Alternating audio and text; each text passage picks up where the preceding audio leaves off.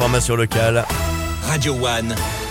Info. C'est avec Eva Crouzet. Bonjour Eva. Bonjour Eric, bonjour à tous. Opération coup de poing au bord de l'étang de Thau. Mercredi, les services de l'État ont procédé à une vaste série de contrôles pour lutter contre la cabanisation. Au total, 51 parcelles ont été contrôlées et 32 procès-verbaux ont été dressés.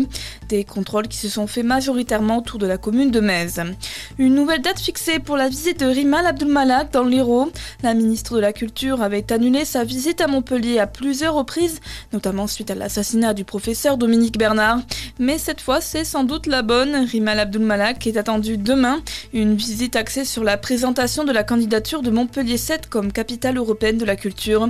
La ville fait partie des quatre finalistes. La ministre doit également assister à un concert à 7.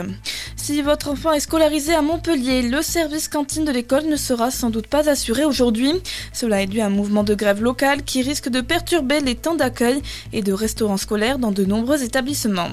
Dans l'actualité également, encore des intempéries attendues ce vendredi liées au passage de la tempête Frédérico. Elle a provoqué d'importants dégâts à Clermont-Ferrand hier où le vent a soufflé jusqu'à 120 km/h. Plusieurs établissements scolaires ont été endommagés et deux ont dû être évacués après des dégâts sur leur toiture. Il n'y a pas eu de blessés.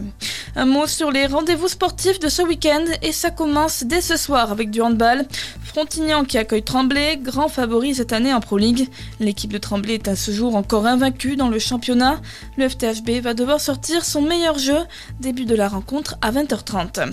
Demain soir, il y a du volet à suivre. L'Arago de 7 reçoit Toulouse. Les Sétois qui retrouvent les chemins du succès après leur victoire écrasante face à Poitiers ce mardi. Une prestation à refaire face à Toulouse. Coup d'envoi demain soir à 19h30. Et puis dimanche, place au basket avec les gazelles du BLMA.